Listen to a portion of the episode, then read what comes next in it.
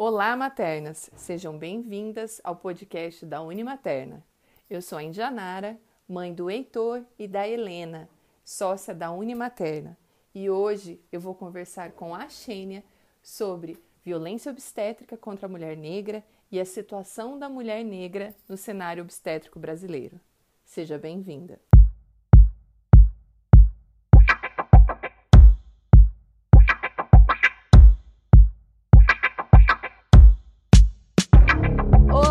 Materna! Sejam bem-vindas. Hoje eu estou aqui com a Xênia. A gente vai falar sobre a situação da mulher negra no Brasil na ótica obstétrica, por que, que a mulher negra sofre mais violência obstétrica e ninguém melhor do que a Xênia para falar sobre isso com a gente. Xênia, por favor, se apresente. Olá, gente. Boa tarde, tudo bem? É, sou Xênia da Anunciação, estou falando aqui de Salvador, Bahia. É, sou doula, já atuo como doula há 10 anos aqui em Salvador e região. Sou enfermeira também, recém-formada. E também sou membro do coletivo Doulas Pretas, que é uma iniciativa pioneira no Brasil, que é um coletivo de doulas e uma fotógrafa que a gente trabalha em prol assistência não só de mulheres negras, mas, só de, mas sobretudo de mulheres negras aqui no Brasil. E também a gente faz formação de doulas pretas, e esse ano também eu estou me aventurando aí na política. Recebi um convite para integrar uma bancada de mandato coletivo aqui para a vereança de Salvador e chama Bancada de Todas as Lutas. É uma bancada que visa abordar várias lutas que muitas vezes são negligenciadas, são minorizadas dentro das câmaras de vereadores e vereadoras. Xênia, vamos. É, você até falou da doula. Vamos depois também. Eu tinha falado só para a gente falar sobre a violência obstétrica. Se der tempo, vamos falar um pouquinho do porquê necessidade de ter um curso só para doulas pretas, é o que, sim, que tem diferente, tá? Então, bora lá. Qual que é hoje o cenário real da mulher preta, negra é, no Brasil? O que que, que, que vocês, o que que a gente branca tem que é, vocês são negligenciadas, o que, que aonde a gente está, em que pé que a gente está, o quanto que a gente avançou, o que, que falta, o que, que precisa para que a gente chegue numa igualdade. No, no Brasil é uma situação bem delicada, a gente conhece bastante, a gente que milita há muitos anos é, pela humanização do parto, a gente que é militante dos direitos sexuais e reprodutivos das mulheres, a gente sabe que a situação obstétrica no Brasil ela é bem complexa, não é? Por vários, vários setores, desde a assistência até os locais de parto, o pré-natal, é, questões relacionadas a aborto, tudo isso é bem complicado aqui no país. Para a mulher negra, isso vai ser mais agravado, não só agora, né? Você me pergunta como é que é esse cenário atual, mas na verdade esse cenário ele já vem com problemas estruturais desde quando o Brasil se entende como Brasil. Uhum. Né? O Brasil, quando a gente pensa que o Brasil ele é alicerçado numa sociedade que foi pautada na exploração, na escravização da população negra, não é que trouxeram pessoas escravizadas de lá de África para cá. Então a gente já sabe que esse problema não é um problema de 2020, é um problema que ele atravessa os séculos, ele perpassa os séculos. E a mulher negra, ela, dentro desse cenário, inicialmente, esqueci de falar. Tudo é, bem, ó, se errar, errar qualquer coisa a gente vai não, cortar, não tem problema, tá? Não, não era eu, não. Podia ter levado. Desculpa. que eu nem sabia que vocês iam editar. É, então, historicamente, essa mulher negra, esses corpos negros, eles serviram de instrumentos de pesquisa aqui no Brasil para as faculdades de medicina. É, a Salvador, ela, ela tem a primeira faculdade de medicina do Brasil e dentro da faculdade de medicina do Brasil, inicialmente não existia a cadeira de obstetrícia. E a cadeira de obstetrícia, oh, desculpe, ela existia a cadeira de obstetrícia, mas essa cadeira de obstetrícia, esses médicos não tinham onde treinar. Uhum. Então, é, no final do século XIX, o Brasil e vários países do mundo eles passam por um processo de eugenização, que é um processo de limpeza étnica. Então, o Brasil ele está passando por um período de proclamação da República, ele está passando por um período de negação do seu passado, do colonialismo. Então, essa negação do colonialismo, a barbárie que aconteceu com a população negra, uma forma de negar tudo isso é você fazer o que eles chamam de limpeza étnica, ou seja, é você embranquecer a raça. Então, várias, várias coisas foram feitas ao longo de todo o século XX, na verdade, para esse embranquecimento da raça. Mas esse eugenismo ele é tido, ele é posto mais em voga no século XIX. E Salvador, com a primeira faculdade de medicina, onde os médicos inicialmente não tinham onde treinar, treinavam em bonecos de bronze, em modelos de bronze e bonecos de, de pano.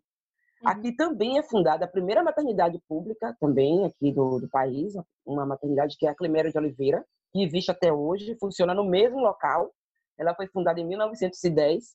E na Climério de Oliveira, como era que você trazia as mulheres que pariam assim, pariam, pariram durante todo o tempo no lar, no domicílio, acompanhadas de parteiras, uhum. de amigas, de comadres. Uhum. E como é que você desloca essas mulheres agora, convence elas a ir para um local parir? Uhum. Então, a primeira, as primeiras mulheres que vão para a Climério de Oliveira são as mulheres pretas, elas são convencidas a irem para essas maternidades. E elas eram, claro, cobaias desses, desses, desses estudantes de, de medicina. Então, ao longo do século XX, a gente, eu não vou me alongar muito sobre isso, mas você vai ter várias medidas que você vai ver de controle social. Uhum. E por isso, quando a gente fala hoje em dia de racismo institucional e fala dessa situação obstétrica no Brasil, é, a gente não pode se desvencilhar da história, a gente tem que compreender como é que a gente atravessou esse período e como é que a gente chega hoje discutindo aqui no podcast violência obstétrica e essa perversidade com as mulheres negras do país. E o que o eu, eu fiquei tão inteirada no que você estava falando que eu até me perdi nos meus pensamentos aqui. Sabe quando você está assim, encantada com o que a pessoa está falando e você. tá. E daí toda essa história leva a qual situação? E, e deixa eu só te dar um, um botar um, um parênteses aqui. É, eu tenho algumas meninas que trabalham comigo né, na Unimaterna e muitas delas não são mães. Algumas sim, outras não. E quando eu comecei a falar de violência obstétrica para elas, elas ficaram chocadas com o que as mulheres passam quando elas resolvem parir no Brasil. E daí, esses dias, uma delas falaram assim: eu falei, olha, eu quero um post sobre violência obstétrica contra a mulher negra. E daí, é... elas falaram assim, ah, mas não é a mesma? Eu falei, não. E daí elas ficaram chocadas, né? E, e foi por isso que eu resolvi é, colocar esse podcast e eu quero cada vez mais falar é, e fica aqui um convite para um próximo momento a gente fazer até uma live falando sobre isso, porque eu acho que tudo que as pessoas ainda não têm ciência, que tenha uma pessoa uma pessoa que ainda não tem essa ciência e acha que a gente é tudo, é, é, é a gente tem o mesmo, é, recebe a mesma é, assistência. Mesmo tratamento. O mesmo tratamento, obrigada. É, a gente precisa continuar falando, e a gente precisa continuar falando, e a gente é, é igual a gente. Eu, eu entrei num, num post essa semana, e daí a pessoa pegou, a, acho que é Skol, eu não lembro qual foi a marca de cerveja, fez uma mudou a marca pra, por conta do, da, da LGBTQI+, que foi dia 28 agora. Aí o cara falou assim, ah, você não faz uma logo hétero? Mano, então assim, eu acho que a gente tem que ir falando, falando, porque enquanto tiver um ser humano que ainda não cabe, não cabe na cabeça daquela pessoa e que ela ainda não sabe dessa realidade, a gente precisa morrer falando, sabe? Então, eu acho que você explanou a, a, história, eu acho que resumidamente, mas eu acho que valeria um podcast só para falar dessa história. Qual é o que, que tudo isso que você contou para gente criou de consequência e traz consequências até hoje para a mulher negra? O que que o que que acontece hoje no nosso país nas maternidades? Desde eu acho que a assistência do pré-parto até o parto e do pós, eu acho que é importante a gente passar pelas três fases. Então, há esse imaginário, é por isso que eu, sempre, eu comecei falando da história, porque há um imaginário que as mulheres negras elas são mais fortes. Então, mais fortes, então se elas são mais fortes, elas suportam mais a dor, não é? é e isso é bem perverso, porque somos é, mulher como qualquer uma outra Fala mulher, que é parideira, não é? Não é, né? Também, né? tem as ancas largas, é. né? Então, esse imaginário que perpassa é, nossa sociedade como um todo, ele vai fazer com que essa mulher ela tenha menos assistência menos adequada durante o pré-natal. E quem está falando aqui não é Xenia que está falando isso. Está falando são vários estudos. Tem é, uma, tem uma dissertação de Aline Silva que ela vai falar com força na mão a disparionação e ela vai abordar isso também. Então, quando você imagina que uma mulher preta ela é mais forte do que uma outra mulher, ou ainda, quando você ainda vive numa sociedade que ela vê a eugenia como, como solução, a gente também tem um outro problema grave que chama necropolítica, que é uma política de Estado, que ela, ela é feita engendrada para extermínio da população negra mesmo.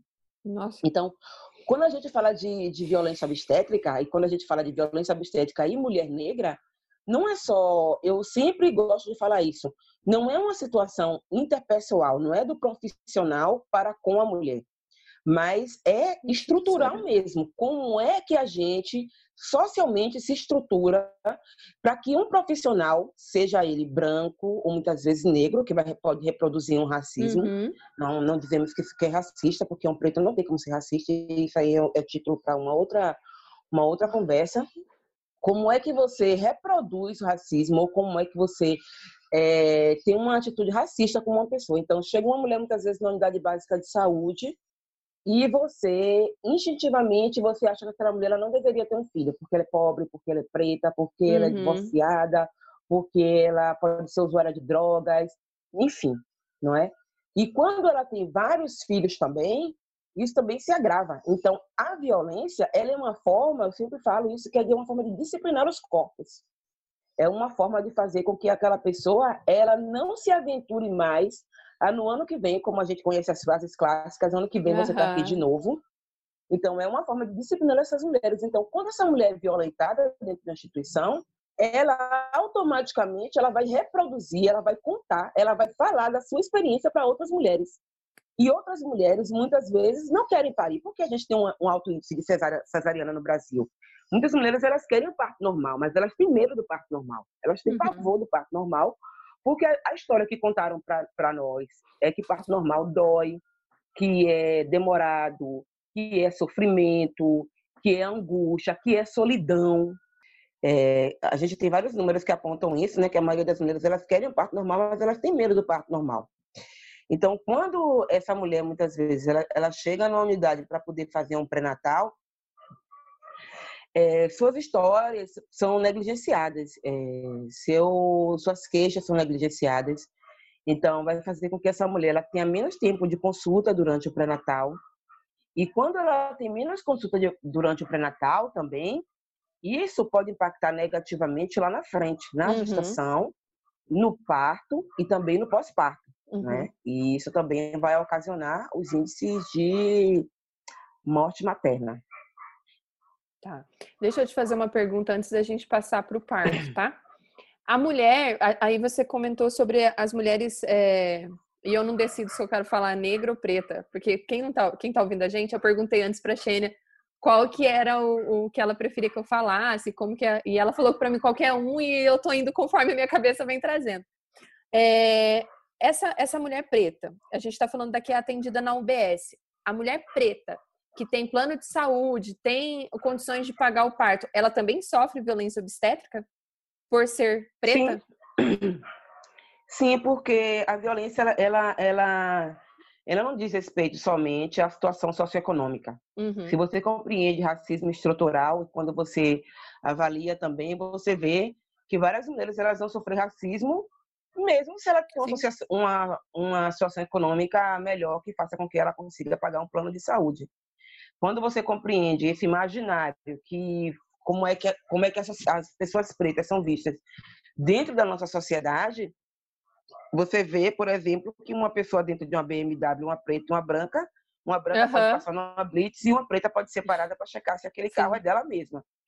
Então, acontece a mesma coisa nos serviços. Tanto quando eu falo sobre assistência, eu não estou me referindo apenas ao SUS, que parece que a gente quer demonizar o sim, SUS. Não é isso. Sim. A gente quer denunciar o racismo institucional e a violência obstétrica. Foi, foi até por isso que, eu te perguntei. É, para que ninguém fale, ah, é só a, a preta pobre SUS, que sofre. Não, não. não. Eu já tive, eu tenho gestantes, inclusive, pretas, que sofreram violência obstétrica dentro de uma maternidade aqui privada de Salvador, uma maternidade muito bacana, inclusive, e que ela sofreu violência obstétrica, ponto final, não é? é não é só pela, pela condição socioeconômica. Claro que a condição socioeconômica, Piora, né? ela também vai trazer algumas desvantagens para essa mulher, como tempo de estudo, muitas vezes.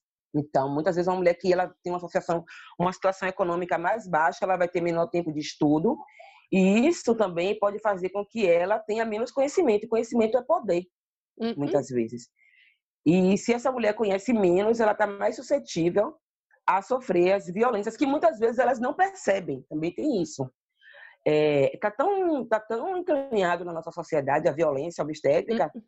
que às vezes as mulheres não percebem que foram violentadas. E a gente fica numa situação muito desconfortável, porque é muito difícil você chegar para a mulher que está em êxtase ali e dizer assim: olha, você acabou de sofrer uma violência obstétrica. Então, é algo muito doloroso, é algo muito complicado de ser combatido, mas é algo que a gente está todo dia fazendo, discutindo, a gente está indo para as câmaras, a gente está correndo e escrevendo e falando e falando e falando e tendo ações para poder combater essa violência obstétrica, que independente de ser SUS ou sistema suplementar, ela existe e ela é bem alta no Brasil.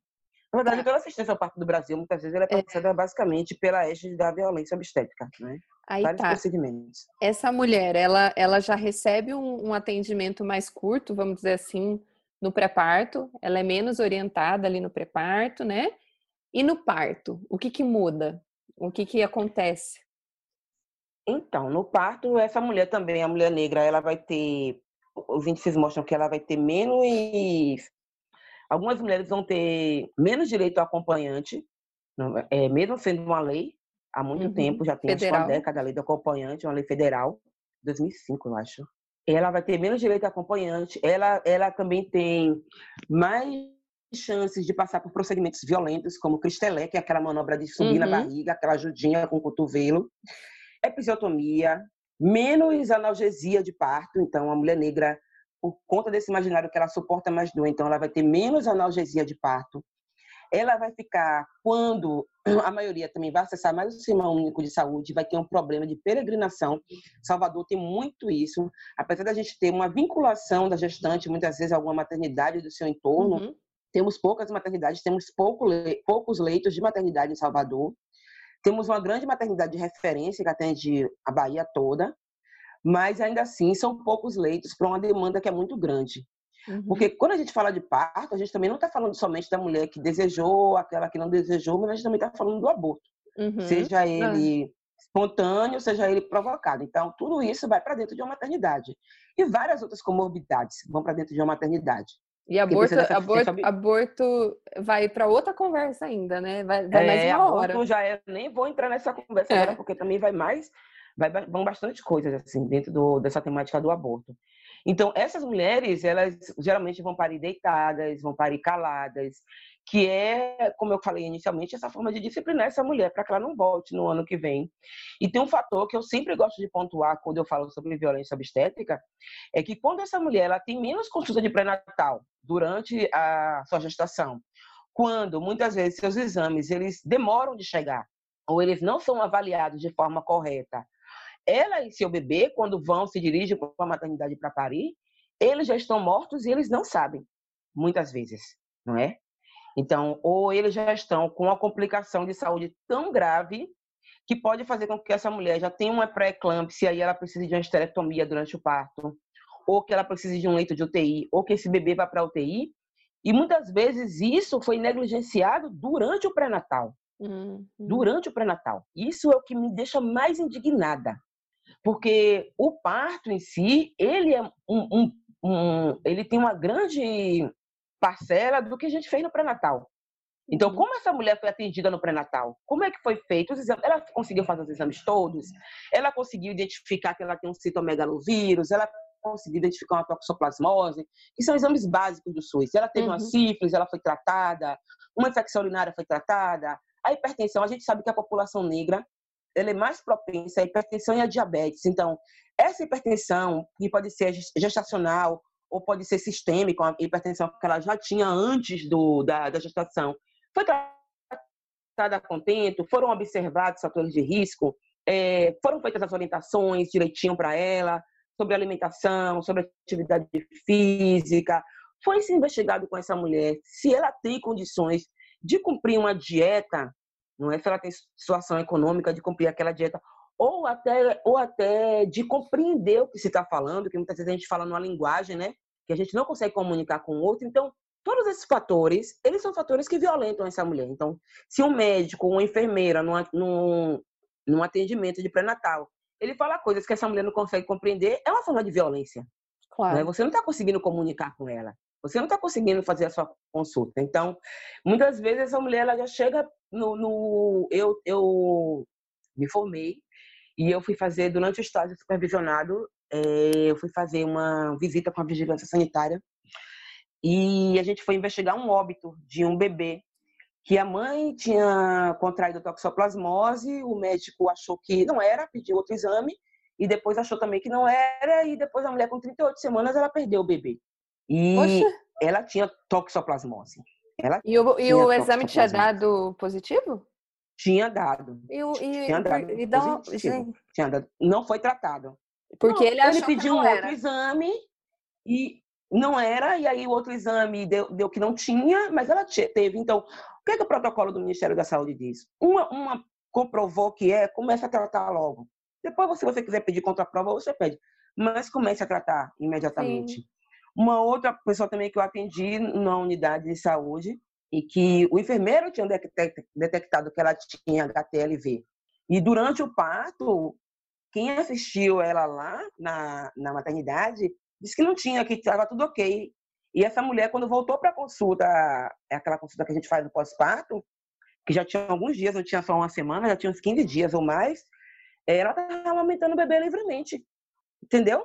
Entendi. Então, e aí, com, em quem essa mulher acredita? No médico que atendeu ela dentro da, da maternidade, disse que estava tudo ok. Uhum. Ou no enfermeiro da unidade básica de saúde, que inclusive foi uma conduta que eu achei que foi excepcional. Ele tinha um exame fotografado. Ele tinha no prontuário dele a, a indicação. Ele tinha a anotação dos exames. E aí você pega essa mulher para referenciar. Então, tudo isso, essa que a gente fala de necropolítica, né? É uma forma também de você matar essas pessoas. Não que seja consciente, muitas Era, vezes. Eu ia te perguntar mas... isso agora. Mas isso é consciente porque eu, eu eu fico até sem palavras, de verdade. É inconsciente. Então, é, ou então é uma, é, é, não, eu não vou dizer que é inconsciente de você desconhecer, não é ignorância. Uhum. Eu não vou dizer que é ignorância porque a gente que é profissional de saúde, a gente está ali com, com uhum. os manuais técnicos, a gente tem vários eventos, a gente tem portarias, a gente tem várias coisas que balizam o nosso serviço. Então, não é só formou na universidade, vai trabalhar e acabou, esqueça tudo uhum. e trabalhe da forma como você quer. E não é ignorância, entendeu? Não é ignorância. E também há, um, há, um, há um, uma má vontade, há uma um perversão nessa assistência. Não é um descaso. Um descaso, né? exatamente. Né?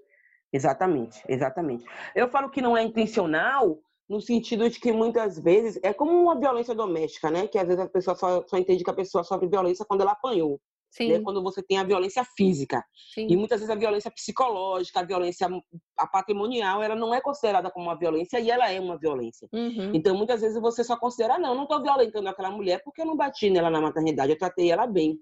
Mas muitas vezes aquele tratar bem não foi o tratar adequado. Porque não adianta eu tratar bem da minha forma de tratar, eu tenho que tratar bem de acordo com o que é preconizado pelas organizações de saúde, pelas organizações sanitárias. É uhum. É esse é esse meu papel enquanto profissional de saúde. Enquanto doula também o meu papel é esse, não é fazer o que eu quero, o que eu acho, uhum. mas é fazer de acordo com as evidências científicas. Porque se fosse assim, né? A gente ia retroceder mil anos. O que, que eu ia te perguntar também, voltando lá na história do é, falando sobre violência obstétrica, essa essa mulher, a mulher preta, ela também é negligenciada quando ela precisa de uma cesárea, por exemplo, ela é levada para um trabalho de parto mais prolongado até as últimas Sim. consequências, porque acham-se, né, entre aspas, que ela, ela tem mais. Ela aguenta mais dor, e daí, consequentemente, sim. ela é mais negligenciada quando ela precisa de uma cesárea? Sim, sim, sim, sim. A gente tem vários relatos sobre isso. Algumas mulheres, elas, elas falam muito sobre isso, que, que elas ficaram no leito, ficaram várias horas, que elas não tiveram dilatação. E muitas vezes, essa mulher que ela vai precisar de cesariana é por conta de uma situação que já é iatrogênica. Uhum. Então, uma mulher que ela está dentro de uma maternidade, que ela muitas vezes não teve direito ao acompanhante, ou por, porque o que, é que acontece? Aqui, muitas vezes, você só tem direito ao acompanhante ou mulher. E a mulher quer o marido dela do lado dela. E aí ela não tem o marido dela do lado dela, ela tem uma outra pessoa e ela tá deitada. Não levante, cale a boca, não pode comer, fique quieta. Esses fatores todos, eles muitas vezes vão desencadear com que essa mulher não dilate. Sim. Nenhuma fêmea vai parir diante de um risco iminente. Né? Na natureza, se você tem um gatinho em casa, tem um cachorro em casa, se você ficar muito em cima, os bichos se recolhem. O que, é que os bichinhos fazem? Eles se recolhem num lugar mais lá da casa, lá, uma gaveta, num local mais uhum. quietinho lá, e vai parir naquele local que se sente seguro e confortável. Mas se você fica em cima, fica mexendo toda hora, fica ali agoniando, o animal não vai parir. Então a mulher é uma mamífera também, ela é uma fêmea. Esses dias eu estava conversando com uma pessoa sobre isso, e, e daí eu comentei com a pessoa que os mesmos hormônios do sexo estão agindo no parto. Sim e que a gente precisa ficar reclusa no escuro, a ocitocina trabalha melhor no escuro, né? Que a gente precisa se igual você falou, igual uma gatinha, a gente precisa daquele espaço da gente. Ainda falei assim para a pessoa, afinal, são poucas pessoas que conseguem transar na frente de uma plateia, não é? Sim. é? Da mesma maneira, a mulher parir na frente de uma plateia. E isso ocorre muito, a gente falando de SUS, é, a, a, a mulher acaba, né, se tornando um objeto de estudo. E daí Sim. é mesmo, né? Tem 300 coisas contra o processo e quer que, que role. É, então. E aí, muitas vezes, ela, ela vai precisar de uma cesariana, mas vai, vai se negligenciar essa cesariana. Vai se demorar até se decidir por ela. Enquanto isso, ela fica ali, aí sim, de fato, sofrendo. Porque ela não vai conseguir dilatar, ela não vai conseguir progredir, e vai precisar de uma cesariana. E também plateias, assim, a gente que atende também em maternidade privada, sabe que a mulher não tem privacidade nenhuma dentro de um não. quarto de hospital, mesmo que ela esteja dentro de um apartamento. As pessoas já entram no quarto, já acendem a luz, já falam alto, perguntando: e aí, como é que tá? Tá melhor, mãezinha? Eu sou a fulana de tal, eu sou a enfermeira, eu sou a nutricionista, eu sou a fisioterapeuta, eu sou, eu sou, eu sou, eu sou, eu sou, eu sou. E aí faz um questionário, cada profissional daquele vai fazer vários questionários para aquela mulher. Uhum, vários. Uhum, é, uhum. cor de pele, se ela gosta de comer açúcar, se ela não gosta de comer açúcar, uhum. o que que ela gosta. E isso tudo vai travando o processo, né? Também, né? Uhum. Então, as maternidades de escola são um problema, porque as mulheres não são informadas, que elas podem negar que um, que um estudante atenda ela, que ela não quer uma plateia durante o parto dela ou durante o percurso de trabalho de parto dela, Muitas vezes elas se veem é, reféns do processo, com medo, né? Porque ela vai chegar e vai reclamar, ela pode ser negligenciada, ela pode ser deixada lá para sofrer, como se fala, sozinha. Então eu vou deixar você aí para sofrer. E ela teme também, sobretudo, pela sua vida, mas sobretudo ela teme pela vida do seu filho, que é o que uma mulher mais teme quando vai para uma maternidade.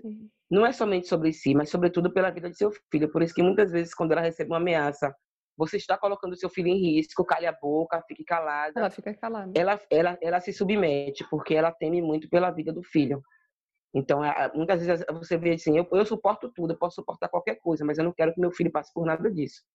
Entende? Então, é uma, uma trama bem, bem complicada, bem perversa. E eu acho que o, o parto é um dos momentos que a gente está mais fragilizada, né? Mais exposta, uhum. mais, né? E, e, a gente, eu tive um parto normal a, a, a gente fica ali, quando, é, igual você falou, ah, entrou e per, entra e pergunta e tal. A gente, quando tá lá na Partolândia, qualquer coisa que você falar, e se você tiver e você tá no ápice da dor, você. Eu nem sei o que, que a gente responde, porque a gente não tá ali, né? É, é, é uma coisa muito louca. É, o sistema é muito.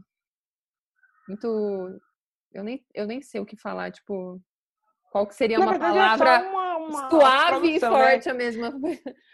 É tecnocrata, meu querido. É tecnocrata ali. É só. É mais uma, né, que está ali na linha de produção. É então vamos isso. aqui, atende, passa para cá. É uma linha de produção. Linha de produção, né? E vamos que então, tempo, tem, tempo é precisa... é dinheiro.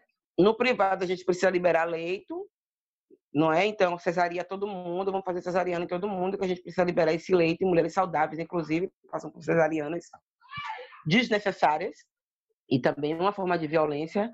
Eu vejo muitas mulheres é, ficam com medo do, do parto por conta das violências e elas se submetem pagando um plano de saúde para poder ter menos violências e ela é violentada com a cesariana desnecessária. Sim, né? sim. Com ela, com fazendo ela acreditar que o corpo dela não é capaz de, de parir. É bem, ah meu Deus, é bem complexo, é bem, bem doloroso, é bem doloroso, é bem doloroso, mas ao mesmo tempo também, Indianara, para mim é um motor de luta também, sabe? É, a gente também fala de várias iniciativas de mulheres que também estão aí na frente de luta, que estão aí construindo espaços nas suas micro-regiões. É, iniciativa como a de vocês, como a nossa aqui do coletivo Dulas Pretas, tem a Dani Sampaio lá de, de São Paulo, a Daniela Rosa lá em Minas Gerais, em Alfenas, a Ariane também lá em, no Rio de Janeiro. Então, são várias iniciativas de várias mulheres pretas que, que visam combater a, a violência obstétrica e falar de um outro local, né? Falar de um outro tipo de parto para as mulheres, para as nossas. Né? Isso é, é, bem importante a gente não falar somente do, das mazelas, mas também das iniciativas que, que existem ao, ao redor do país. Né? Temos muitas mulheres pretas atendendo ao redor do país. Temos muitas médicas, Sim. enfermeiras obstétricas, muitas doulas, muitas, muitas mulheres, muitas profissionais de assistência ao parto. Deixa eu te perguntar outra coisa. E daí tá, essa mulher é, preta, ela, ela ainda é negligenciada? Quais são as negligências que ela sofre daí no pós-parto, na amamentação, ah. no porpério, né? Como que, que, que, qual que é a, a próxima etapa? A gente tem um problema de amamentação no Brasil que é seríssimo, né? Acho que são Sim. 50 e poucos dias de amamentação exclusiva que a gente tem esse índice aí. É... No SUS eu vejo muito encorajamento para amamentação. Uhum. No privado, as mulheres elas são desencorajadas para amamentar. Então, muitas vezes você chega com, com o bebê, o bebê acabou de nascer ali, às vezes fez, fez até uma cesariana, o bebê ainda está meio que dopado ainda da anestesia, uhum. a mulher também está meio dopada ainda da anestesia. E aí, assim, tem que amamentar. Tipo, é só colocar no peito que o bebê mama. Uhum. Poxa. Aquela mulher pode ter amamentado já vários filhos, como ela pode ter, nunca ter amamentado, ela está amamentando aquela criança. Sim. Uma criança é uma criança, é diferente de todas as outras que a gente tem. Então, a amamentação é, ela é, bem, ela é bem complexa, porque a gente tem essa onda do, da chá, as, as, os populares mais eles gostam dessa onda do chá, das comidinhas, do leite artificial uhum. para esse bebê. E também tem uma coisa que eu acho que é, ah, meu Deus do céu, que é a negligência total das queixas maternas. Então, você já sai, a mulher, a mulher, a mulher quando ela sai do parto, sobreviver já é uma grande luta, entendeu? Essa mulher preta quando ela saiu do parto, ela saiu vivo, o bebê saiu vivo, então já uma deu vitória. tudo certo já é uma vitória, né? Já é uma etapa cumprida. Estou viva, meu filho está vivo. Então, o amamentar, muitas vezes, ele não vai ser incentivado como ele deve ser, então é só culpa, culpabilizando a mulher porque ela não consegue amamentar. Uhum. A gente tem outros fatores também que existem no pós-parto, que é o baby blues e a própria depressão pós-parto. Uhum. E as psicoses pós-parto também que podem acontecer. E isso é quase que não é falado quase que não é falado. Em roda de gestante você não ouve falar sobre isso.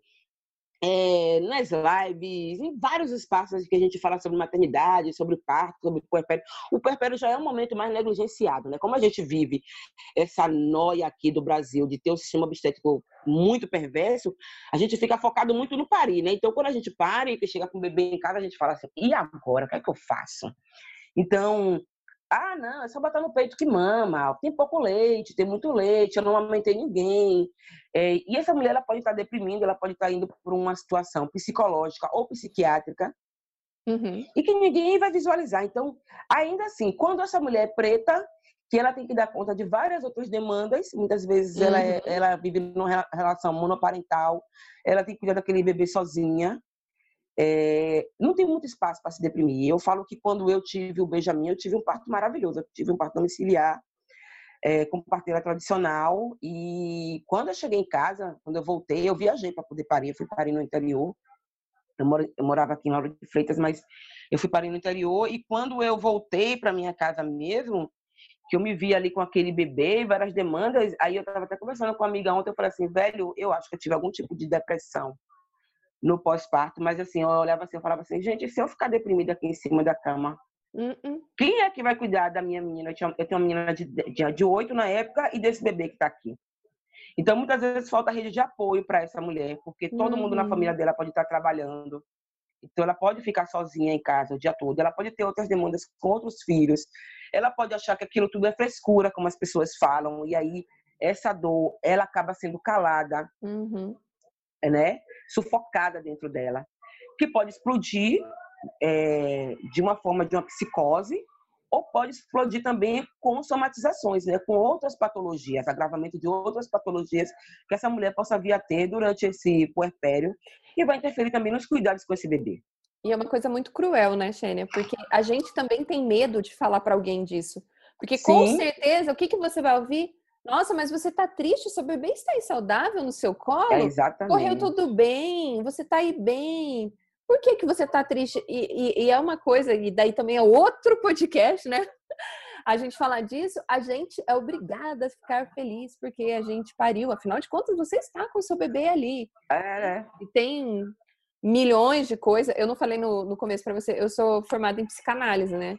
E daí é um aprofundamento que vem ou desde lá da infância, como essa mulher foi recepcionada, sim, se ela sofreu sim. alguma violência do, ao longo da infância dela ou juventude, e assim vai 314 coisas, né? E, e, o pobre no Brasil, a pessoa baixa renda, ela não pode ter depressão. Tô errada? Não. É, poder ela pode. Não, não eu falo assim no sistema. Assim, eu falo sim, do sistema. Sim, sim. Tipo, não, assistência, como? ela, ela é, é bem complicada para você acessar uma rede CAPES, né? para você acessar até um serviço de psicologia dentro da unidade básica de saúde, até para o profissional identificar que você precisa ser referenciado para um, um outro profissional também é, é complicado. Esses tempos atrás é eu estava numa conversa e eu sempre falo para meu marido, porque eu sou bem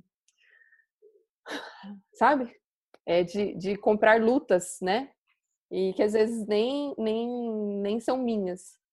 E eu tava ouvindo uma pessoa falar, e a pessoa falou assim: ah, pobre não pode ter depressão, porque pobre tem que trabalhar. E, não e daí eu entrei nessa discussão, eu entrei numa uma briga, até acabou a janta que eu tava. E é, foi nesse sentido que eu falei, só corrigindo. Claro que pode, a gente sabe Sim. que, né? Mas no sistema que a gente tem hoje, é como se não pudesse, não é aceito, não é, Sim. ele é negligenciado e eu fico, imagina essa mulher, né, que já vem sofrendo violência obstétrica, essa mulher preta, desde o pré, aí durante, no pós-parto, imagina, se ela, ela tiver uma depressão pós-parto, uma psicose. Eu já acompanhei uma gestante que, que, que ficou bem, bem mal, e também já tive uma outra gestante que ela estava com bebê pélvico, ela ia parir no SUS, se eu não me engano. E ela é baixa renda, era mãe solo, e teve uma cesariana, e uma semana depois ela teve que estar em sala de aula. Ela estava desempregada quando ela estava grávida, e uma semana depois ela foi contratada e ela começou a trabalhar. Ai, amado. Uma semana depois de uma cesariana. Entendeu? Então, é essa a realidade de várias mulheres. Agora mesmo, durante a pandemia, que é uma coisa que você não fala, que assim, se a gente passou por um período de muito estímulo do empreendedorismo, né? Então, todo mundo uhum. pode ser uhum. empreendedor. Mas as pessoas não sabem que ser empreendedor não é ser banqueiro. Uhum. Não é? Uhum. Que, que quando tem qualquer crise que balança a economia, nosso, nosso sustento está muito comprometido.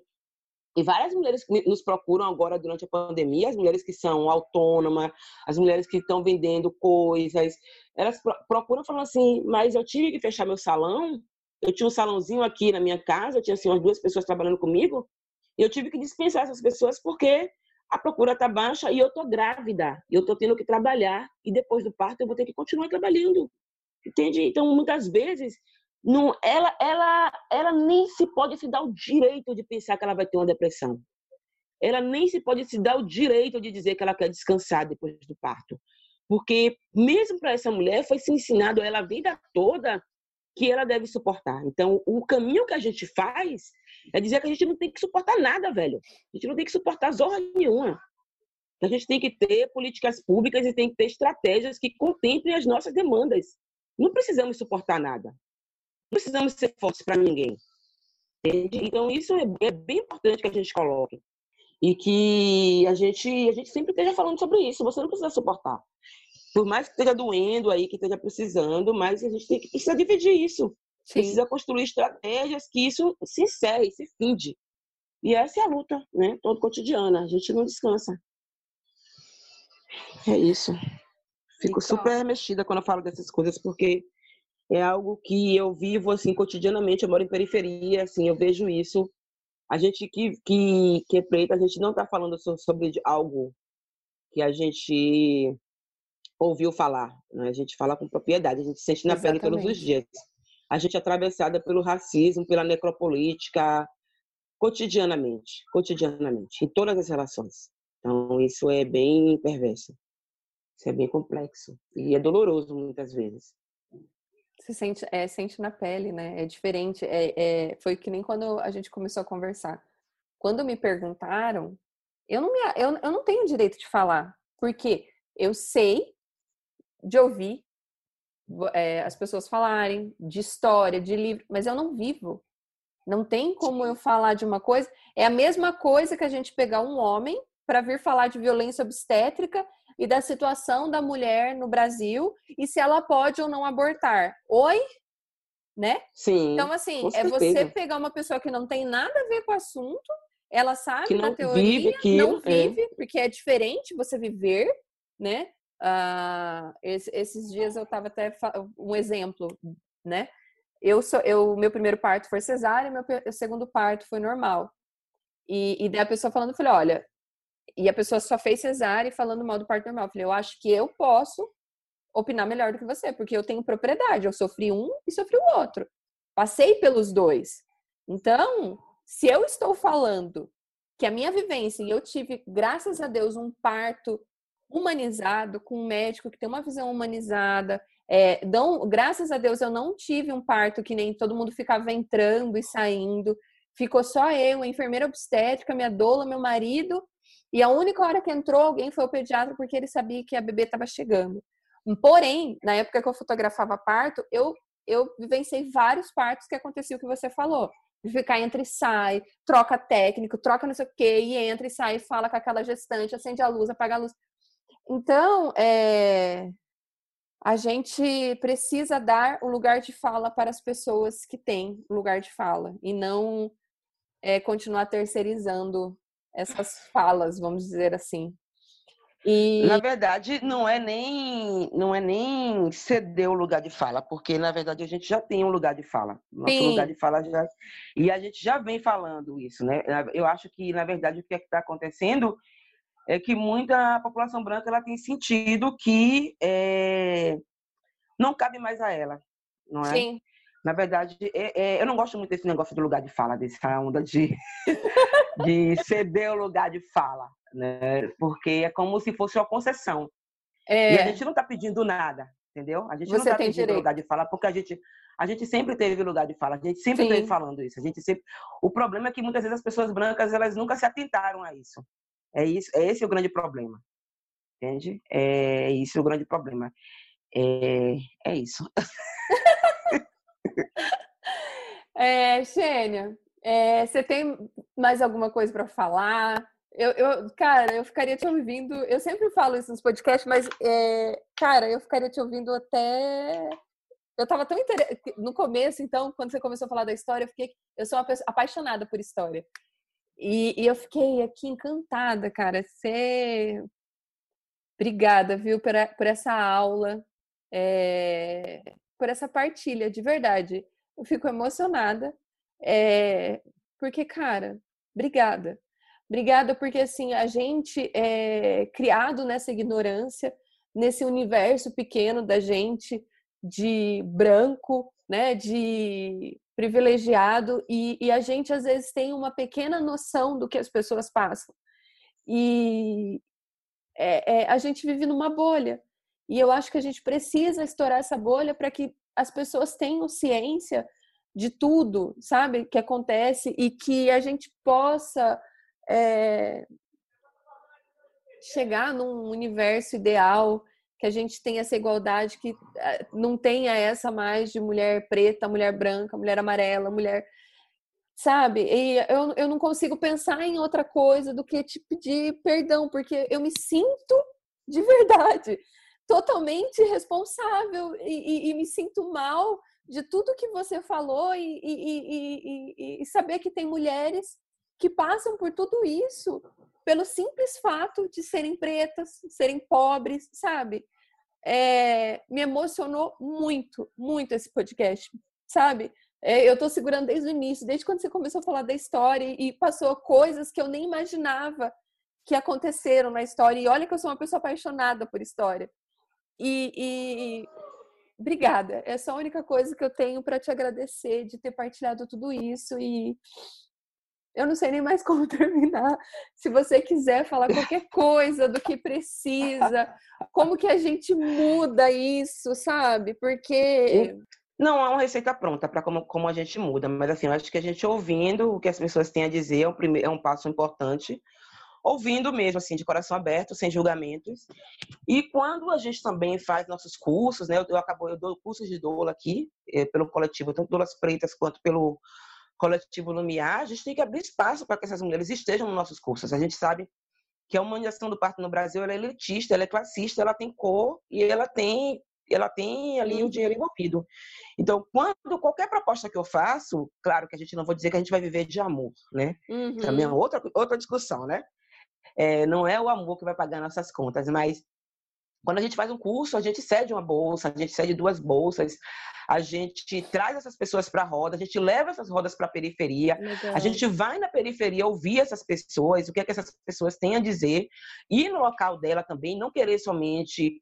Uma das coisas importantes do coletivo Dulas Pretas é não trazer somente rodas para locais centrais da cidade de Salvador, como Rio Vermelho, Pituba, que são bairros de classe média, mas ir para dentro das periferias, para o subúrbio ferroviário, para Fazenda Grande, para Federação, Alto das Pombas, enfim, ir para esses espaços e acolher essas mulheres dentro dos seus espaços também. Isso é fundamental. Então, quando a gente pensa em mudar cenário, a gente também tem que mudar nossa prática, né? Quando, quando a gente faz curso, quando a gente lança material, como, quando a gente, com quem é que a gente está dialogando. Então, tudo isso é importante. Né? Tudo isso não adianta a gente fazer um podcast, que esse podcast não chegue para a dona Maria, para a dona Josefa, uhum. para Paula, para a Joana, que está lá nas periferias aí do local que você mora, mas que não chega para essas mulheres. Isso tem que chegar para essas mulheres. É tudo que a gente faz, a gente tem que falar que tem que chegar para essas pessoas também. Porque a humanização do parto não pode ser só esse, essa loucura que a gente vive aqui. Não é que a gente só tem dinheiro que, é, e aquela máxima de que queria querer parir. Que é tipo, uhum. venda tudo na sua casa e pague os serviços. E a gente é, sabe é que a gente não tem nada para né? vender. É muito elitista. Eu cobro, pelos, eu, eu cobro pelos meus serviços, porque meus serviços têm um investimento Sim. em estudo, nos cursos, produção de conhecimento não é barato. Mas também, quando eu posso, eu atendo uma mulher, ou pelo Uber, ou vou de graça, o coletivo também me faz esse serviço. Então é isso. Não é, não é que a gente vai viver de amor, nem que a gente vai negligenciar, porque também é outra coisa que acham que as mulheres sempre têm que trabalhar por amor. Não Sim. temos que trabalhar por amor. Né? Podemos trabalhar até com amor, mas por amor não. Somos Sim. profissionais. Todas nós, pretas, brancas, amarelas, somos profissionais. Então devemos valorizar nosso trabalho. Mas é importante que a gente acesse outros espaços, que a gente saiba quem é que está lá na periferia fazendo um trabalho bacana, chamar outra mana preta para estar tá colada com a gente, nos movimentos que a gente faz, ouvir essas demandas. Bolsa é o mínimo, é o mínimo. E a gente também tem uma onda também que eu tenho visto muito no Brasil crescendo, sobretudo de quando Marielle Franco morreu para cá, que são as bolsas, né? Uhum. Nos eventos, e muitas vezes essas bolsas são largamente divulgadas, como se fosse uma questão de, ah, eu sou boazinha, nada. Uhum. Não é isso que a gente quer. Uhum. Não é isso que eu não quero receber uma bolsa e estar tá lá no meio da, de uma conferência e a pessoa está anunciando no microfone para eu vir tirar uma foto na, na mesa que eu escolhi assistir. Uhum. Entendeu? Porque eu recebia uma bolsa. Então, é, geralmente quando a gente quando a gente faz bolsa nos cursos que a gente, eu não informo para as pessoas quem é bolsista. Ninguém nem sabe quem foi que, muitas vezes, quem foi que recebeu essa bolsa. Não sei quando terminou que a gente fez o sorteio. A gente não precisa disso, né? A gente precisa acolher mesmo, fazer a nossa parte, não precisa ficar gritando pro mundo que a gente está fazendo, claro. mas fazer. Né? Fazer, fazer, gente, é. fazer. É... Em falar nisso, depois no final quero conversar com você sobre dois assuntos. Um deles é esse, tá? É... Segundo, é... você indica, indica aí onde esse pessoal pode sair da ignorância, é, saber mais sobre essa situação, aonde que te encontram, é, dica de livro, se você quiser, de site, o que você quiser. Fala aí. Bom, tem muitas coisas aí na internet e uma coisa vai puxando a outra. Meu hum. arroba é Xenia da Anunciação. Como escreve meu? Xenia com CH, C de casa, ou Xenia Doula também. Xenia com CH, Doula, ou Xenia da Anunciação. E tem a página do coletivo Doulas Pretas, coletivo Doulas Pretas, o arroba. É Doulas Instagram. Pretas ou coletivo Doulas Pretas? Coletivo Doulas Pretas, coletivo Doulas Pretas no Instagram. Tem várias páginas na internet que eu gosto de seguir. Tem a Afro Saúde, que é uma plataforma de saúde de profissionais negros do Brasil todo. Uma plataforma muito interessante. Tem a Pretitudes, tem a População Negra e Saúde, que é uma página muito bacana aqui da Emanuele Góes, uma galera aqui de Salvador. População Negra e Saúde. Tem uma menina também que faz muitos posts legais, que chama. É uma página que chama Ela é Só Babá também. Ela é só babá? E tem.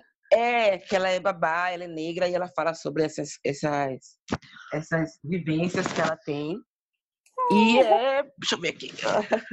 Oh, Deus. Tá meio dormindo e... ainda. É, mas acordar agora. E deixa eu ver mais. Acho que a plataforma Afro Saúde também já ajuda bastante. Pretitude, Preta e Acadêmica também tem essa, que é muito legal. E é isso. Que eu me lembre agora, assim, rapidamente. Obrigada. Que passa pela minha mente, é isso. Depois eu posso até mandar para você escrito algumas outras. Tá bom. Obrigada, Xênia. Muito, muito, muito, obrigada, muito, muito Obrigada, obrigada, Dona Materna. Obrigada muito mesmo. Muito obrigada mesmo, viu?